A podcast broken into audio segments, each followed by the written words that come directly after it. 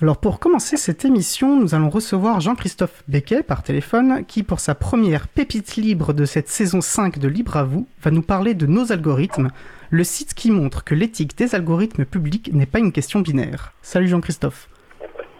Bonjour à tous, bonjour à toutes. Euh, déjà la cinquième saison de Libre à vous. Je vais vous parler aujourd'hui de nos algorithmes. Nos algorithmes est un site web réalisé par le studio Design Fiction à l'initiative d'Etalab. C'est donc une contribution publique puisqu'Etalab est le département de la direction interministérielle du numérique, DINUM, qui coordonne notamment la politique de l'État dans le domaine de la donnée. La mention de crédit en pied de page précise que les contenus sont partagés sous licence libre Creative Commons by SA 3.0, c'est-à-dire que tout le monde peut les réutiliser librement, aux seules conditions de citer l'auteur et d'appliquer la même licence lors de la diffusion de versions modifiées. Nos algorithmes est sous-titré Futur, éthique et opportunité des algorithmes publics. Je trouve très intéressante cette approche que l'on peut qualifier de réflexive, c'est-à-dire que l'administration questionne son propre fonctionnement. On peut en effet lire dès la page d'accueil que le projet se veut autant un pas de côté qu'un bond en avant, délaissant les notions d'expérience utilisateur, de développement agile ou de conformité réglementaire pour celle des imaginaires, de la spéculation et de la co-déconstruction.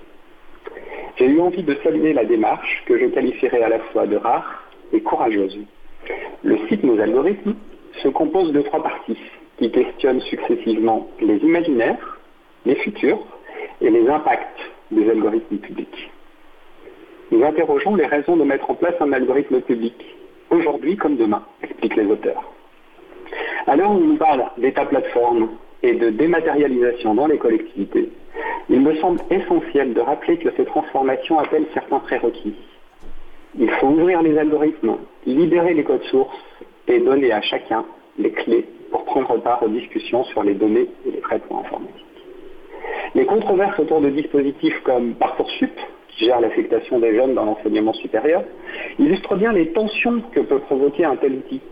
Et c'est parfaitement justifié lorsqu'il traite des aspects aussi sensibles de nos vies. Je pense donc qu'un site comme nos algorithmes peut contribuer à susciter des questionnements et nourrir des réflexions sur les conséquences de l'omniprésence de ces nouveaux outils dans notre quotidien. Dans la section Futur des algorithmes publics, L'interview fiction d'Amel Athé, historienne au sein de la mission Interadministration d'archéo-algorithmie publique, a particulièrement retenu mon attention. Elle rappelle que les administrations sont garantes de l'intérêt général. Elles ont cette obligation de déceler les indices qui invitent à faire, à ne pas faire ou à défaire un algorithme. Elle explique l'importance d'identifier les valeurs, les imaginaires, voire les actualités du moment qui ont pu influencer à court terme la décision de création de l'algorithme.